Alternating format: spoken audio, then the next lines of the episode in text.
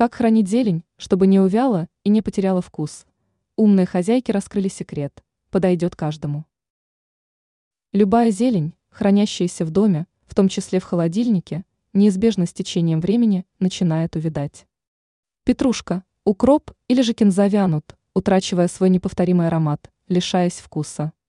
Повар, пекарь четвертого разряда Юлия Архипова поделилась простейшим, но очень действенным трюком, который способен защитить зелень от порчи. Как пояснила эксперт, с реализацией данного способа справится даже ребенок.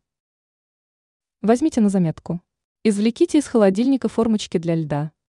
В них же поместите зелень. Далее залейте вашу петрушку или укроп водой. Также можно использовать оливковое масло. Веточки зелени не утратят своей гибкости. После этого поместите формочки, заполненные кинзой и водой, либо же маслом, в морозильную камеру. В момент приготовления пищи просто добавляйте заледеневшие кубики с зеленью в блюдо.